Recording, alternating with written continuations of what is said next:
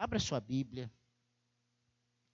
2 Coríntios, segunda carta de Paulo aos Coríntios, capítulo 5.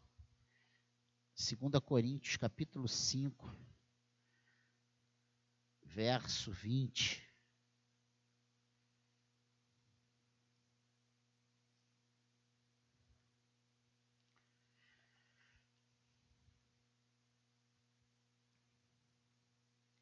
E o subtítulo dado por João Ferreira de Almeida é o Ministério da Reconciliação. Mas nós vamos ver só no versículo 20 que faz uma afirmação tremenda a respeito de todos nós, servos do Senhor.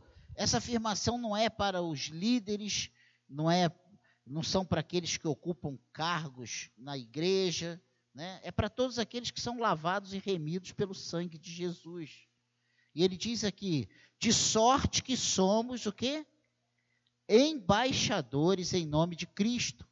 Como se Deus exortasse por nosso intermédio, em nome de Cristo, pois rogamos que vos reconcilieis com Deus. Amém?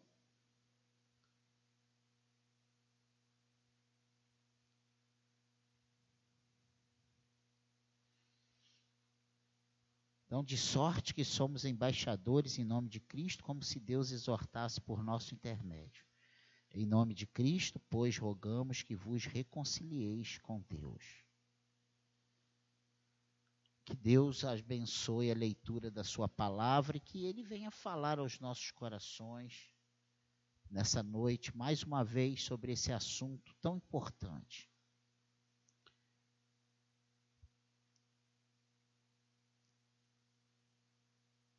E mais uma vez, eu não sei se, se você lembra que eu já trouxe essa palavra aqui para a igreja, falando sobre essa visão desse embaixador, né?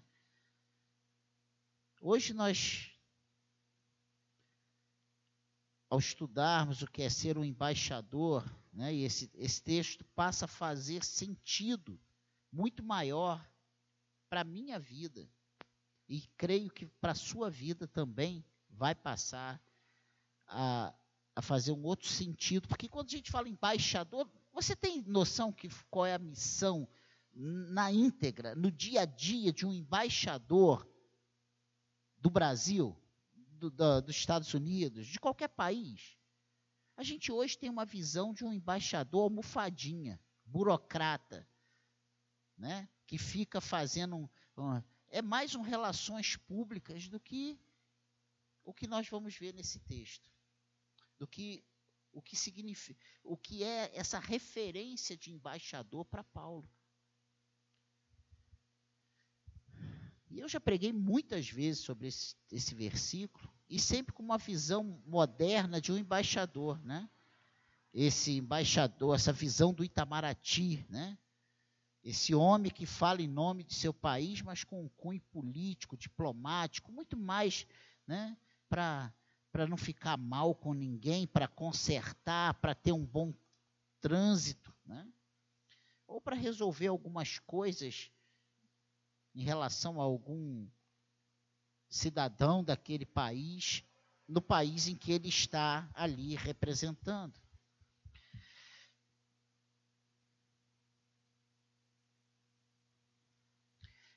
Mas quando Paulo fala aqui, de sorte que somos embaixadores em nome de Cristo, como se Deus exortasse por nosso intermédio, ele está falando muito mais do que esse diplomata, esse, esse político. Ele está falando de alguém que traz uma palavra final. Alguém que chama a atenção e chama uma atenção num sentido de vida ou morte. Se voltarmos ao texto, nós vamos ver o que Paulo está dizendo. Vamos ver qual era o contexto que Paulo está nos passando. Vamos analisar quem era um embaixador no tempo de Paulo. O embaixador que Paulo conhecia era a segunda pessoa mais importante de uma guerra. Preste atenção. Paulo está nos comparando ao embaixador que ele conhecia, ao embaixador romano, ao embaixador daquela época, que era a segunda pessoa mais importante da guerra.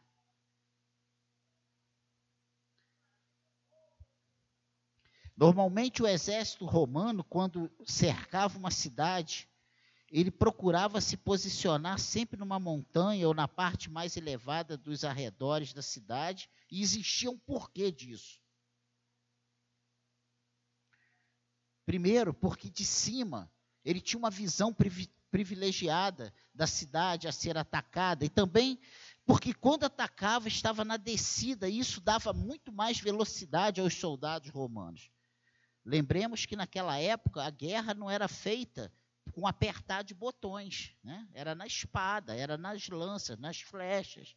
Era numa situação muito diferente da que nós vivemos. E a segunda coisa também, ainda dentro disso que eu já acabei de falar, de, dessa velocidade que dava né, na descida do soldado quando ia contra o exército, é porque essa velocidade causava um grande terror nos adversários que estava sendo atacado. Tudo bem, isso aí eu estou falando de quê? De exércitos. Mas preste atenção, Paulo não nos chamou de soldado, ele está dizendo que nós somos embaixadores. Diante desse exército, tinha duas pessoas que eram fundamentais. E eu falei que o embaixador era a segunda pessoa mais importante. Tinha o general que ia à frente desse exército, e junto com esse general, o embaixador. E aí nós vamos começar a entender o que Paulo está dizendo para nós aqui em 2 Coríntios, da nossa responsabilidade, da nossa função e da importância que temos no reino de Deus. Antes do ataque, esse embaixador recebia um documento selado em nome desse general. E ele se dirigia ao rei ou governador da cidade que estava sitiada, que estava prestes a ser atacada. Ele ia na frente, era uma comissão, ele ia lá na frente, antes, antes dos soldados, antes da batalha, ele ia na frente anunciando. E ele tinha um recado, ele, levava, ele era o portador de uma mensagem. Ele trazia consigo as condições do general que ele representava. Qual é o nosso general hoje, hein, gente? É Daniel? Não, é Jesus Cristo. O nosso general é Jesus Cristo e nós somos os representantes desse general, nós somos os embaixadores de Cristo, e Paulo coloca isso muito claro: nós somos os embaixadores de Cristo. Nós não estamos aqui para fazer meia-culpa com o mundo, dizer coitadinhos, vocês estão assim porque vocês estão doentes. Não, nós viemos trazer uma mensagem, uma mensagem antes que o destino daquela dessa cidade, desse povo que estão ao nosso redor seja selado. O embaixador, ele entrava, o embaixador entrava na cidade diante do rei, quebrava o selo, e ao desenrolar aquele aquela, aquela né, papiro na época, aquela, aquele rolo contendo a mensagem. Né? Ele lia diante dessa, dessa autoridade as condições do seu general. A minha pergunta para nós nessa noite é: nós temos lido diante do mundo as condições do nosso general? Presta atenção nisso. E, e eram duas condições padrão basicamente se resumia na, na seguinte situação: a primeira, eu venho em nome do general Fulano de Tal dizer que vocês estão condenados à morte. Vamos matar todos, até os animais e crianças, se vocês tentarem resistir. Essa era a primeira mensagem que trazia. A segunda condição: se vocês se entregarem, passarão a ser escravos de Roma mas serão tratados com muito respeito, não vão se arrepender, pois é um governo maravilhoso e dará condições de verem seus filhos felizes e com futuro para vocês e para eles também. Eram essas duas condições. Ou seja, se resistir, nós vamos passar a fim de espada desde as crianças e mulheres até os mais velhos. Se se entregarem, vocês serão poupados. E há esperança de um futuro para vocês e os seus filhos. Será que nós temos sido mensageiros de Cristo? Qual é a mensagem que Cristo nos manda pregar? O nosso general, qual é o recado do nosso general para esse mundo em trevas? Se vocês persistirem, resistir na desobediência, vocês morrerão, irão para o inferno. Mas se vocês se renderem ao senhorio de Jesus Cristo, a vida e vida em abundância, a esperança de futuro para vocês. Essa é a mensagem. E é isso que Paulo está dizendo para nós. Vocês são embaixadores em nome de Cristo.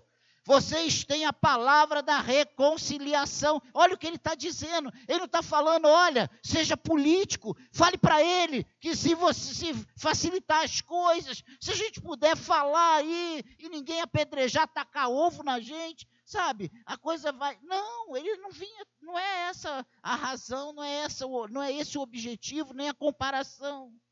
A comparação é outra. Quando temos essa visão, tudo muda nesse versículo que Paulo compara o cristão a um embaixador. Diante disso, passa a nos perguntar: nós temos exercido o nosso papel como embaixador de Cristo? Pastor, mas aí nós vamos ser inimigo do mundo. A palavra de Deus diz que somos inimigos do mundo. A, igreja pós-moderna que está vivendo essa visão de crente amigo do mundo. A igreja não é amigo do mundo, a igreja é inimigo do mundo. Para sermos amigos de Deus, temos que ser inimigos do mundo. Quem diz isso não é o Daniel. Essa mensagem não faz, sabe, não traz alegria aos nossos ouvidos quando ouvimos, mas essa é a realidade. Adolescente, vocês não, não, não, vi, não pensem que vocês têm que viver amigos do mundo, vocês são inimigos do mundo, se vocês são de Deus. Que isso, pastor? Então o crente vai ser. Não, nós não temos que fazer grosseria, nós não temos que ser carrancudos, nós podemos sorrir para eles, sim, e, e, ser amistosos com o mundo, sim, mas não podemos negar a nossa mensagem, não podemos ser influenciados, nós temos que ser embaixadores e nós trazemos uma mensagem do nosso general: olha, Jesus Cristo é o caminho, a verdade e a vida, e só Ele nos conduz aos céus. O mundo aí fora precisa saber dessa verdade, e se eles persistirem em resistir a essa mensagem, o final deles será morte, morte eterna. Você está entendendo isso, igreja? Nós temos vivido na contramão da verdade bíblica. Nós temos falado de Jesus com muita diplomacia. Nós temos sido os embaixadores atuais que é um somebody love para lá, um somebody love para cá, e a gente não consegue abrir a nossa boca e ser incisivo na mensagem. João Batista dizia: arrependei-vos, raça de víbora, arrependei-vos do, dos vossos pecados. Sabe?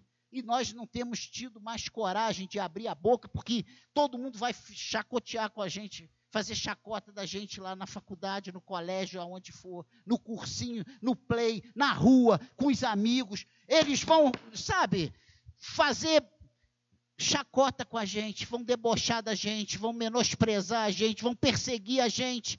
Mas nós somos embaixadores, eles não têm entendimento disso. Você é um embaixador de Cristo. E quem é embaixador de Cristo aí, diga amém.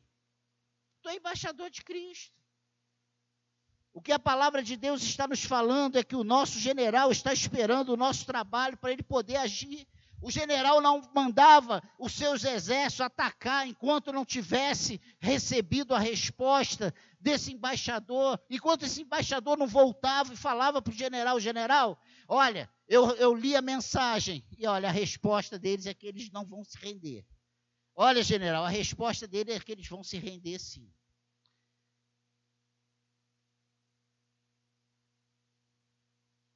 Jesus voltará para buscar a sua igreja. Precisamos trabalhar enquanto é dia. Amém?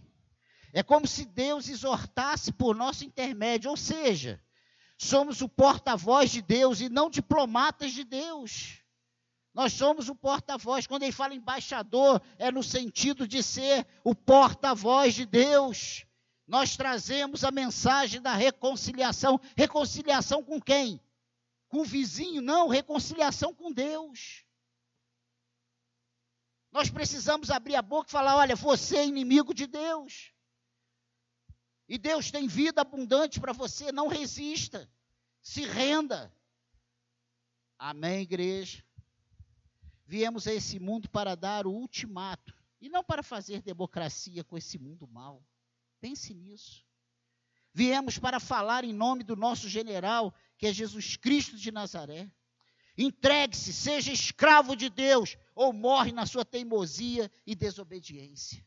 Essa é a mensagem que nós temos que trazer. Às vezes a gente fica horas pedindo a Deus uma mensagem e vai e vai no livro e vai estuda a gente e a mensagem simples que a gente tem que abrir a nossa boca. Eu não estou falando contra, não, que eu sou a favor. Nós precisamos estudar, nós precisamos ter conhecimento, sim. Mas nós precisamos entender que não podemos negar a mensagem simples da cruz. Jesus morreu, ao terceiro dia ressuscitou. Ele agora ele veio como o Salvador, mas ele voltará como reto juiz. Precisamos passar essa mensagem. Viemos para falar em nome desse Senhor. A nossa proposta para o mundo é o nosso general está dando uma oportunidade única para vocês. Aceite as suas condições e vivam. Nós somos os porta-vozes de vida para esse mundo. Quando nós nos calamos, nós estamos matando esse mundo silenciosamente. Precisamos abrir a nossa boca, porque eu não sei aqueles que são escolhidos de Deus. Você não sabe, a nossa missão é abrir a nossa boca e falar. A nossa função é essa: é anunciar aos quatro cantos que Jesus Cristo é o Senhor. O reino e governo de Cristo, de Cristo não é negociável. Nós, como seus embaixadores, somos os porta-vozes das suas condições de rendição. A minha pergunta para nós irmos para casa nessa breve mensagem temos exercido o nosso chamado? Temos exercido o nosso chamado? Ah, não vou falar nada disso, não, pastor. Não adianta. Ninguém quer me ouvir. Você é o primeiro? Você acha que se isso fosse anormal, a Bíblia estaria repleta de tantos exemplos? Jeremias, Elias, Jesus, os discípulos. Quantos? Pense nisso. Sabe como é que João Batista acabou? Com a cabeça num prato. Sabe por quê? Porque ele denunciava o pecado do rei. Você tem denunciado o pecado? Muitas vezes nos calamos para não ficarmos mal com o nosso amigo.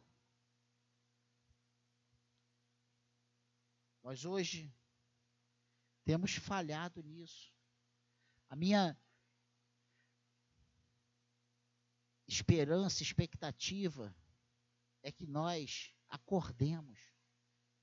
De sorte que somos embaixadores em nome de Cristo, como se Deus exortasse por nosso intermédio. Qual é a exortação que nós estamos dando a esse mundo?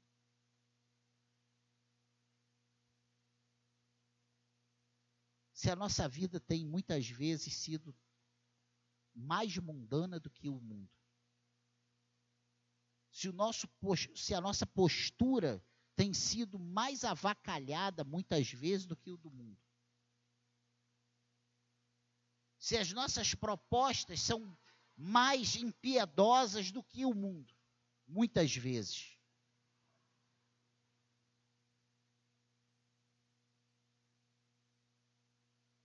Que Deus nos ajude a despertar para a Sua palavra. Que Deus nos ajude a despertar para a Sua palavra. Que o nosso desejo seja obedecer na íntegra o que Ele nos manda. Meia obediência é desobediência. Acredite nisso. Nós hoje temos nos preocupado muito como nós vamos ficar na fita. E não temos nos preocupado como Deus está nos vendo nessa fita. Entre ficar bem com o homem e ficar bem com Deus, vamos ficar bem com Deus. Não estou dizendo para nós sairmos quebrando perna de ninguém. Mas nós precisamos levar a palavra de exortação. Ele diz aqui bem claro: nós trazemos a palavra da reconciliação. O mundo precisa saber que o que ele está fazendo vai na contramão de Deus. Esse mundo precisa saber. Ela, ele precisa saber que existe um Deus que está irado contra a pecaminosidade desse mundo, contra as pessoas que se rebelaram contra ele. O mundo precisa saber que as atitudes que eles têm praticado é rebeldia aos olhos de Deus. E nós somos os porta-vozes disso. Na hora de arrumar, né? Pentei o cabelo e pinto o cabelo e olha, e olha, e sabe? E pa... Mas quando você abre a boca, o que tem saído da sua boca?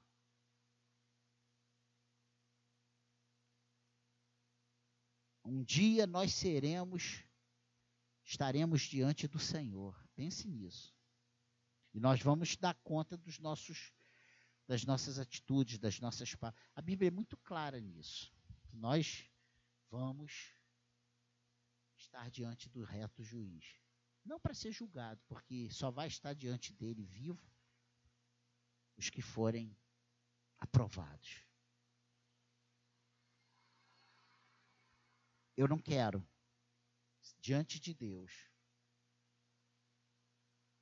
viver aqui bem para ouvir do Senhor: apartai-vos de mim que eu não vos conheço, ou nunca vos conheci. Essa palavra não traz ibope. Mas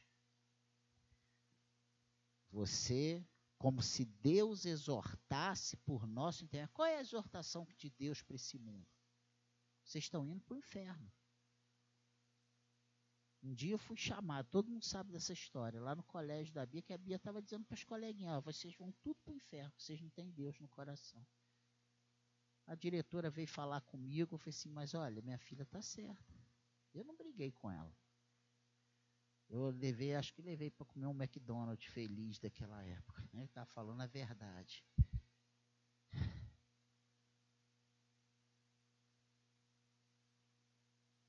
Mas hoje, aí a gente entende quando Jesus diz que nós precisamos ser como crianças, né? Hoje nós não temos coragem de chegar para o amigo e falar assim, ó, oh, tu está indo para o inferno. Você, com toda a sua pose, com toda a sua capacidade, com toda a sua sabedoria, seu dinheiro, seus conceitos, você está indo para o inferno. Sabe por quê? Porque você tem resistido à voz de Deus. Nós, às vezes, rimos, compactuamos, desejamos estar perto de pessoas que não têm nada de Deus. Comungamos das mesmas piadas, né? das mesmas zombarias e nos sentimos felizes por estar perto delas. E elas estão indo para o inferno e a gente é omisso e não temos exercido a nossa função de embaixadores de Cristo. Que Deus nos ajude, que Deus ajude a SECAD. Que a SECAD entenda a, a palavra de Deus na íntegra o contexto em que Paulo fala, é, faz essa declaração para a igreja de Corinto. Olha, vocês são embaixadores de Cristo. E Deus adverte você, o mundo, através de vocês. Vocês têm a palavra da reconciliação. Não é só a gente dizer que vai para o inferno. É dizer que Jesus é o caminho, a verdade e a vida, e há esperança para ele como há para nós. A gente ouve essa mensagem e acha assim, e o pastor quer que a gente manda todo mundo sentencie, todo mundo. Não. Nós temos só que abrir os olhos, alertar. E eu estou muito preocupado com alguns amigos nossos que não são cristãos. E eu tenho falhado em não abrir a boca e falar, olha, tu está errado. Ah, teve uma lá que a gente se 30 anos sem ver. Quando encontrei, comecei a falar com ela. A mulher é petista. No sentido espiritual da coisa. É o contrário. Né? É de um lado extremo. Não estou dizendo que é o lado certo nem errado. É, o lado dela é aqui. Ela é militante. Contra. E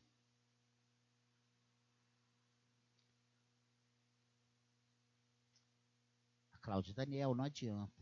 Mas a gente tem que falar, mesmo sabendo que pelo menos ela não vai chegar lá diante de Deus e falar, Senhor, ninguém falou nada para mim. A gente tem que falar. Abra tua boca. Fale. Se aceitar, você não tem. A responsabilidade nossa não é mudar o coração. Se fosse, nenhum filho nosso seria mal educado, mal criado, errado, os esposas, os maridos, seriam seria todo mundo uma benção. Nossa função não é essa. A nossa função é abrir a boca e falar a verdade. É pregar o evangelho. E uma coisa interessante, você já leu aí na sua Bíblia que evangelho não é para ser discutido? Não é. Ele fala, ó, não entre em discussões tolas, é para ser pregado. Olha, essa é a verdade. Quem crê e for batizado será salvo, quem não crê será condenado. E a gente não tem que ficar triste. A gente tem que ficar feliz que essa pessoa está tendo uma oportunidade de conserto e está rejeitando com as suas próprias mãos. Não quero. Amém, igreja? Você é um embaixador de Cristo. Então, não é para você ficar no palácio, é para você ficar na frente da guerra. Não é para você fazer mediação para ver se, se leva vantagem nessa terra inimiga ou estranha, nessa nação estranha. É para você chegar e levar a mensagem do seu general. Vocês serão aniquilados se vocês não se renderem ao senhorio do meu general. Amém? Amém, igreja? Essa é a palavra para nós nessa noite, para a gente pensar nisso, ter essa, essa visão.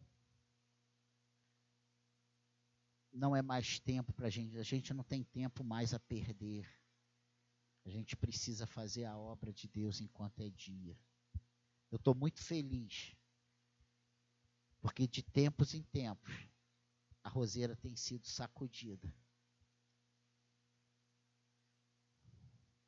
E eu espero piamente que o Senhor nos limpe, limpe a secade. Ele não diz que aquele que não produz, ele corta, o que produz, ele limpa, para que produza mais ainda.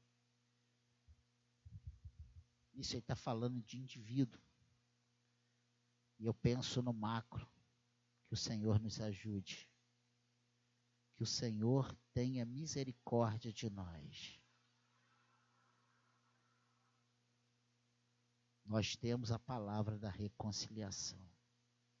Nós somos os embaixadores e Cristo exorta através de nós. Amém, igreja? Nós somos extremamente importantes para esse mundo. O mundo diz que nós não somos nada, nós somos os bobos. Mas a palavra de Deus nos mostra a vital importância que temos para esse mundo como embaixadores de Cristo. Abra sua boca. Ah, mas eu não sei o que falar. Não precisa saber, você não sabe falar que Jesus Cristo é, é o Salvador, Ele é o Filho de Deus e Ele é o único que vai levar o, o ser humano para o céu. Você só tem que falar isso. Se a pessoa resistir, entrar em, em discussão, não entra em fala. Tá bom, meu filho, olha, eu, a minha, o que eu queria que você soubesse é isso. que, que Jesus falou para os discípulos? Vai, se rejeitar, a cidade que rejeitar, bate a, a poeira dos pés, da sandália. Nem a poeira você traz. Jesus não mandou, mostra, tenta, fica lá dois dias lutando com eles até eles entenderem. Jesus falou isso não, você vai falar, ó, é isso, arrependei-vos, não querem? Não, não aceitou? Não, não, não, não receberam vocês, não abriram a casa, não deram comida, não, não acolheram vocês, não deram um canto vocês ficarem, sacode a poeira e vai para outro lugar. Amém, igreja? Vamos abrir a nossa boca. Nós precisamos evangelizar e nós temos que evangelizar, irmãos. Eu, nós vamos fazer, trabalhar isso, precisamos trabalhar isso.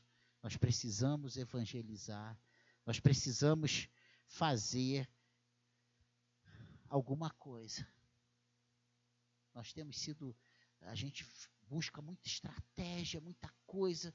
A gente tem que abrir a nossa boca e falar que Jesus Cristo é o Salvador, ele vai voltar. E se a pessoa não receber?